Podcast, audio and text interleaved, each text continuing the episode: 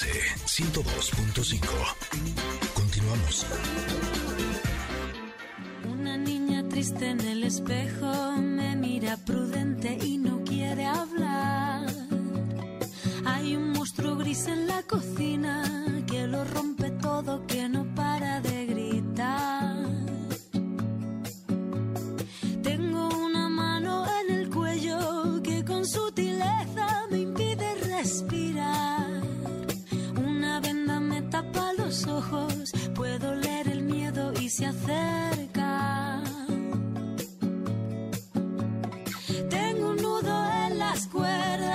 ensucian mi voz al cantar. Tengo una culpa que me aprieta, se posa en mis hombros y me cuesta andar. Pero dibujé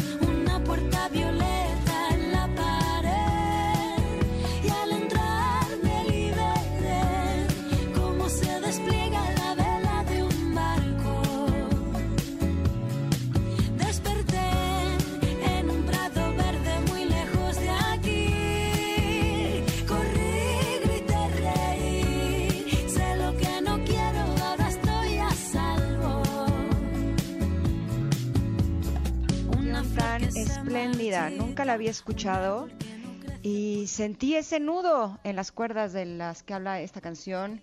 Es Puerta Violeta de Rosalén. Y justo el tema del que vamos a hablar es un tema que yo no sé cómo lo vivan ustedes, eh, mujeres connectors. Eh, es un tema que a mí me duele, me enoja, me frustra. eh, eh, es, un, es un tema que, que no, no entiendo por qué sigue sucediendo. Eh, hace unos días eh, hubo un evento eh, realmente lamentable en donde estaba una maestra universitaria dando una clase de inglés, eh, la estaba dando en, en video y de pronto se escucha a la profesora gritar porque la estaban violentando. Eh, ella eh, se escucha sollozando en donde está eh, pidiéndole a su agresor que por favor le permita terminar de dar su clase, la clase que estaba impartiendo mientras este sujeto la estaba agrediendo física y verbalmente. Y justo eh, para hablar de este tema tenemos a nuestra coach Carla Lara, porque creo que es bien importante que nos demos cuenta que un agresor que ya golpea y, e insulta de la forma que le está haciendo este hombre, eh, no empezó así. Empezó de forma sutil, empezó eh, de forma seductora, eh, pero hubo algunas cositas que eh, podrían haberle enseñado a todas estas mujeres, habernos enseñado a todas las mujeres que hemos sufrido de violencia eh, intrafamiliar, que eso no lo debemos de permitir desde el principio, porque eso se convierte después en algo realmente grande. Bienvenida, Carla. Hola, ¿qué tal? ¿Cómo están? Buenos días. Buenos Bien, Carla, días. bienvenida. Eh, muy contentas de que estés con nosotras. Eh, este tema de la maestra se volvió viral, por supuesto. Se ha pedido que no eh, se comparte este video para no seguir victimizándola, pero creo que es importante que aprendamos a reconocer la violencia en pareja y la importancia de no normalizarla, ¿no, Carla? Eso me parece que es un tema que debería de estar de constante en los espacios porque, como dice, es algo que se normaliza tanto y lo escuchaba en estos momentos, ¿no? Eso no empezó así. Eso no empieza haciendo un golpe, eso no empieza haciendo un empujón. Empieza de maneras muy sutiles que muchas veces empezamos a justificar y a pensar que es parte de la relación. Empezamos a jugar con ello y decir, es que él o ella es así, porque no podemos olvidar que también hay mujeres que ejercen violencia. Entonces, eh, creo que sería importante empezar a tener como ciertos parámetros para empezar a darnos cuenta de cuáles son comportamientos que necesitamos empezar a catalogar como comportamientos agresivos de una pareja, de un familiar o de una persona que está cerca de nosotros. Esto empieza desde una broma que es hiriente. Cuando con un comentario o una broma la persona te hiere o te hace sentir mal, eso ya está catalogado como violencia. De ahí nos seguimos a un tema de chantaje, de manipulación. Eso también es violencia. Mentiras, celos, cuando te hace sentir culpable, cuando empieza a descalificarte, cuando te ridiculiza delante de los demás o a ti, a solas, ¿no? cuando empieza con estas pequeñas humillaciones. Y de ahí empieza a subir, por supuesto, porque ya empieza con un tema de amenazas, ¿no? Empieza con un tema de control. Es decir, si te das cuenta, es muy sutil cómo va avanzando y cómo va subiendo este termómetro de violencia, pero que en realidad es que no podemos dejar pasar desapercibidas ninguna de estas señales, porque no estamos hablando en ninguno de estos niveles de una relación en la que exista respeto. Si tú en cualquier punto del camino sientes que se está faltando al respeto, eso es violencia. Si a ti te incomoda, eso es violencia. Y necesitamos empezarle a poner los nombres que tienen a las cosas. Porque de ahí, pues eso sigue subiendo. Uh que por supuesto ya llega, ¿no? A lo mejor a, a, a manoseos, a caricias que pueden ser muy agresivas, a estos golpes que te está pegando, pero está jugando, ¿no? Si no te gusta, no es juego, ¿no? Y ya, bueno, de ahí, pues por supuesto ya viene cachetadas, patadas, golpes, ¿no? Empieza a ser casi siempre muy sutil y verbal y de ahí llega a consecuencias que, pues que también conocemos y que son trágicas. Muchas veces, hola Carla, te saludo también. Eh, muchas veces eh, decimos, es que es rarísimo porque él no era así, ¿no? Este cambió de la noche a la mañana, o él o ella, qué sé yo. Pero eh, siento que, que muchas veces también esos arrebatos y esas agresiones no son necesariamente primero a la pareja, sino esas respuestas de, no saber manejar la ira, por ejemplo, se enojan y entonces él que hace eh, golpea la pared o va y choca a propósito, ¿no? Este el coche o va y, sabes, ese, hacen eh, eh, responden violentamente, probablemente no no de primera mano con la pareja, pero sí corresponde a un acto de violencia lo que hacen. Exactamente. Hay una frase que utilizamos mucho nosotros que nos dedicamos al desarrollo personal que es como haces una cosa, haces todas las cosas.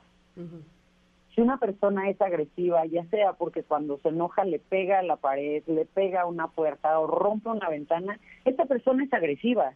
Fin. No es que sea agresiva contra la pared o contra la ventana, porque ese acto de agresión está ocurriendo o es el resultado o es una manifestación de algo que le molestó y que no sabe cómo encuadrar que no sabe cómo comunicar de otra manera que no sea por medio de una agresión. Eso necesita ayuda. Eso es una persona que no sabe gestionarse. y por lo tanto es una persona que en cualquier momento puede ponerse de frente no contra una pared, no contra una ventana, sino contra tu cara. Y entonces ahí es en donde uno necesita empezar a evaluar, esta persona es agresiva, esta persona es violenta. Gritos. Cuando una persona se sale de control y grita, dicen por ahí que el volumen de tus gritos es proporcional a tu incapacidad de manejar una situación. Entonces, cuando tú estás gritando sin control, habla de una incapacidad enorme de gestionar tus emociones y eso también es violento. Y entonces necesitamos empezar a darnos cuenta que si estamos en un ambiente o en un entorno en el que una persona es violenta o es agresiva, nuestra seguridad empieza a estar en riesgo. No importa si nunca has escuchado un podcast o si eres un podcaster profesional. Únete a la comunidad Himalaya. Radio en vivo. Radio en vivo. Contenidos originales y experiencias diseñadas solo para ti. Solo para ti. Solo para ti. Himalaya. Descarga gratis la app. Y no puedes normalizarlo, no puedes decir, ah, bueno, pues es que así se enoja él o así se enoja ella, sí, pero eso también un día puede ser, puede ser tú quien reciba ese enojo. Y entonces son las cosas que no podemos normalizar. No es normal que una persona llegue a esos niveles de agresión o de violencia. No es, no es un comportamiento natural enojarse e irle a pegar a una pared. No es un comportamiento normal enojarse y azotar puertas, no lo es. Y entonces no podemos empezar a normalizar que, bueno, pues es que estaba muy furioso. Pues sí, pero que se atienda.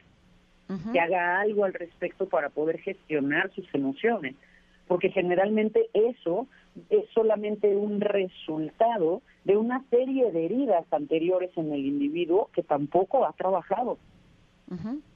Una persona que está así de enojada y que puede llegar a ser así de violenta y así de agresiva, trae muchos huecos emocionales que necesita sanar. Y entonces cuando tú lo ves, generalmente te puedes enterar de las historias de las personas que son muy violentas y te echas un clavado para ver cómo les fue atrás o cómo les ha ido antes y sus historias suelen ser terribles. Sí, ahora, ese es un tipo de persona violenta, quien grita, golpea cosas, eh, patea perros, eh, es, abusivo en, ese aspecto, pero es algo que se ve, que lo puedes ver con tus propios ojos, que a lo mejor al principio no está siendo violento contigo, pero sí puedes ver esas manifestaciones de violencia hacia afuera. Pero hay otro tipo de violencia que es una violencia, violencia perdón, mucho más sutil, mucho más profunda y que puede llegar a, ser incluso mucho más eh, dolorosa y difícil de sanar que es la violencia pasiva. Eh, los hombres más violentos que yo he conocido en mi vida no son violentos que golpean y gritan, son violentos que eh, lo que golpean es tu alma, tu espíritu y tu corazón y lo hacen sutilmente de manera que ahora sí que no te das cuenta de que está entrando, ¿no? Y cuando te das cuenta es cuando ya te, te aplastó. ¿Cómo podemos reconocer ese tipo de violencia, Carla? Qué interesante esta pregunta que haces. Exactamente, hay violencia que se manifiesta y que es explosiva pero hay una violencia que es pasiva. Esa violencia habla de una persona que simplemente te ignora, que hace como que no existe, que no quiere hablar contigo, ¿no? Que, que bloquea absolutamente todo lo que tú estás sintiendo, todo lo que tú estás diciendo y que a partir de a través de ese silencio te hace sentir mucha frustración y te hace sentir mucho miedo. Y entonces lo que ocurre es que el círculo empieza a completarse porque entonces las personas que están junto a estos agresores pasivos, lo que sucede es que son ellas las que estallan, las que explotan, las que empiezan a decir, es que haz mi caso, es que pon atención, ¿no?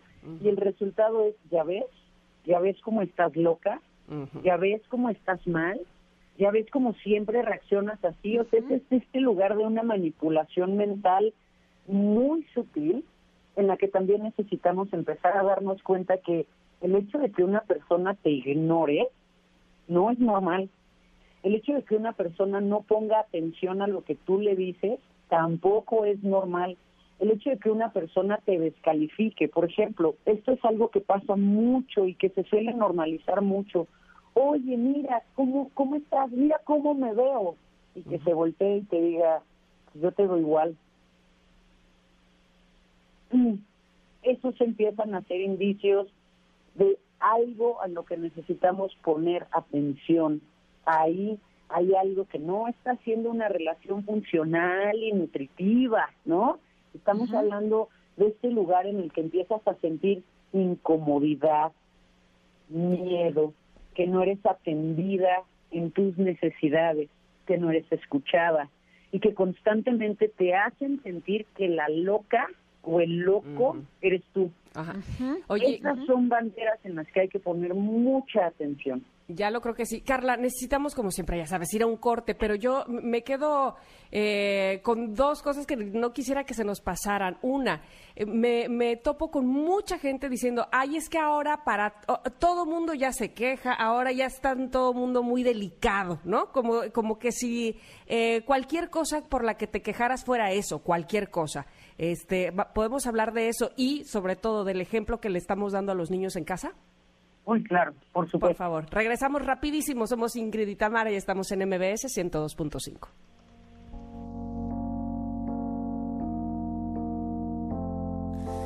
Respirar para sacar la voz, despegar tan lejos como un águila veloz. Respirar un futuro esplendor, cobra más sentido si lo creamos los dos.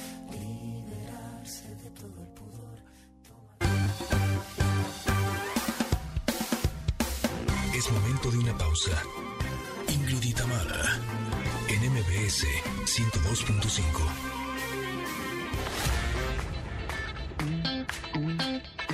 Ingrid y Tamara, en MBS 102.5. Continuamos.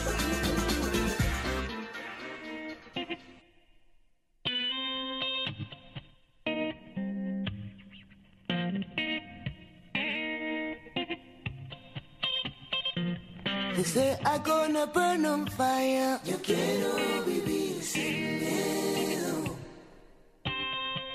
I'm trying to stay out of trouble. Yo quiero vivir sin Bueno, este, se nos va el tiempo, se nos va la vida y no quiero, no quiero, porque estamos hablando de un tema muy importante, por supuesto, y Carla Lara nos lo está explicando de, excelente manera. Carla, nos está quedando claro, espero, a, muchas, muchas cosas. Pero eh, les platicaba aquí en el chat de la producción hace unos días una amiga mía, justamente hablando sobre este tema, me decía, ay, es que ya nos quejamos de todo, es que no todo es acoso, es que no todo es violencia, o sea, ya, o sea, y entonces no supe qué decir ¿Qué dices tú a esto, a esta reacción de muchos de, ay, ya bájenle, qué, exagerados, cuando, cuando estamos viendo una realidad y unas cifras, eh, vamos, de miedo? Sí, lo que sucede es que el hecho que sea la norma o lo normal no significa que esté bien. Y yo creo que nos estamos dando cuenta precisamente de eso. Hay muchas cosas dentro de las relaciones que son normales embargo no son funcionales y no hablan de un amor bonito. Y entonces lo único que está sucediendo ahora es que estamos comenzando a cuestionar un modelo y un sistema que llevaba operando muchísimos años. Estamos hablando quizá de cientos de años en donde todas estas conductas y todos estos comportamientos eran normales.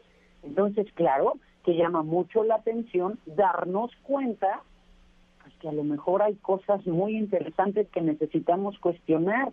Y eso sucede en absolutamente todas las áreas de la vida. Esto se conoce como efecto péndulo. Pasas de un extremo al otro extremo para después encontrar el equilibrio. Este es el momento en el que estamos yendo, sí, a un lugar de extremo para empezar a señalar todos esos hábitos, normas, conductas que están completamente eh, fuera de contexto en el mundo en el que estamos viviendo hoy. Entonces sí, de pronto podemos decir, ay, solo fue una broma. Sí está bien que haya sido una broma, pero si a mí no me gusta, yo tengo el derecho de decir que no me gusta. Y una de las cosas que estamos viendo hoy, afortunadamente somos la generación que lo está viendo hoy, es la posibilidad de decir cuando algo no te gusta. Antes antes eso era imposible y eso era improbable. Y eso es precisamente lo que nos lleva a ser esta generación que de pronto decimos, ay, bueno, no es para tanto. No, no es para tanto porque tú lo normalizaste. Pero el hecho de que lo hayas normalizado no significa que esté bien. Hemos normalizado muchísimo estar por las calles y de pronto ver que un papá sape a un, hijo, a un niño. ¿Por qué lo normalizamos? Está mal hecho. Habla de una incapacidad enorme del padre para gestionar a su hijo. Porque no sería muy normal si de pronto estás en la oficina y alguien te da un zape porque no estás poniendo atención. Ahí sí diríamos, ¿pero cómo?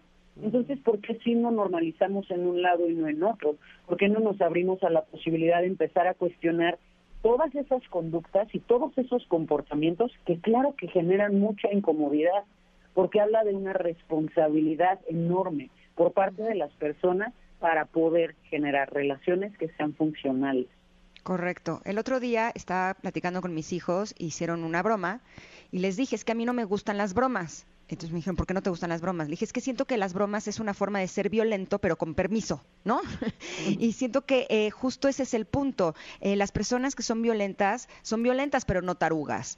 Y entonces usan disfraces que a veces son impecables de broma, de buena persona, de que soy bien lindo o bien linda, ¿no? Y justo eso hace que nosotros nos alejemos de, de, de lo que nosotros sentimos, como si nos silenciaran nuestro instinto.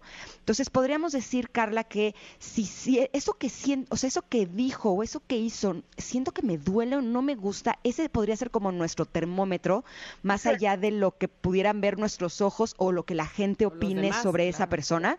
Es que ahí está la clave, ahí está la clave. Si a ti no te gusta, no tienes por qué aceptarlo. Aunque sea una broma, aunque sea un juego, aunque sea de chiste, si a ti no te gusta, tienes todo el derecho de decir no me gusta, no lo quiero, me incomoda, fin, y no tienes por qué justificarlo, eso es una respuesta completa. No me gusta es una es un acercamiento, es un argumento completo. Y entonces necesitamos ser muy sensibles a esta parte, necesitamos ser muy empáticos. A mí me parece que todas las personas que de pronto dicen como, ay, exageran, no se han puesto a pensar verdaderamente lo que sucede en, en el espíritu de una persona que es violentada. No tiene ni idea y habla de una falta de empatía enorme ante una circunstancia que es verdaderamente grave a nivel de nuestra sociedad. Y la otra parte que me decías, el ejemplo. Finalmente, esos son los modelos del amor que aprenderán nuestros niños si para ti, en tu ambiente, en tu entorno, es normal los apes, los pellizcos, los gritos, eso empieza a ser el modelo que ellos aprenden. Entonces, la responsabilidad de tener niños en casa, de ejercer la crianza es mayúscula. Cada vez estoy más convencida que deberían de hacerse exámenes a las personas que están embarazados o en espera de hijos para saber si tienen las habilidades de crianza que se requieren porque es increíble lo que sucede y lo que vemos en, a nivel de sociedad, y no solo en México, en realidad es que es en, todo el mundo. Pero sí creo que es importante darnos cuenta que si no hacemos esa parte de nuestro trabajo como individuos, como adultos y, funcionales, en donde si eres víctima de una agresión o de violencia, si tú no lo frenas, si tú no levantas la mano y levantas la voz, entonces tú eres parte del problema, tú lo estás perpetuando. Correcto. Carlita, nos tenemos que ir. a mí nada más me gustaría cerrar con un comentario.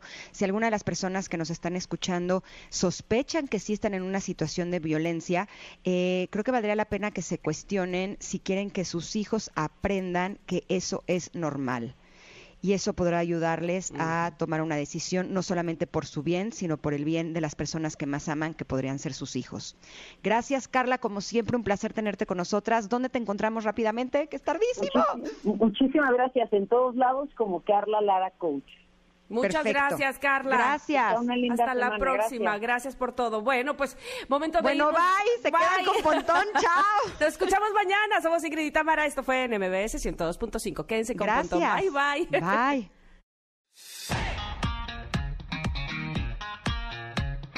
Ingrid y Tamara te esperan en la siguiente emisión. MBS 102.5.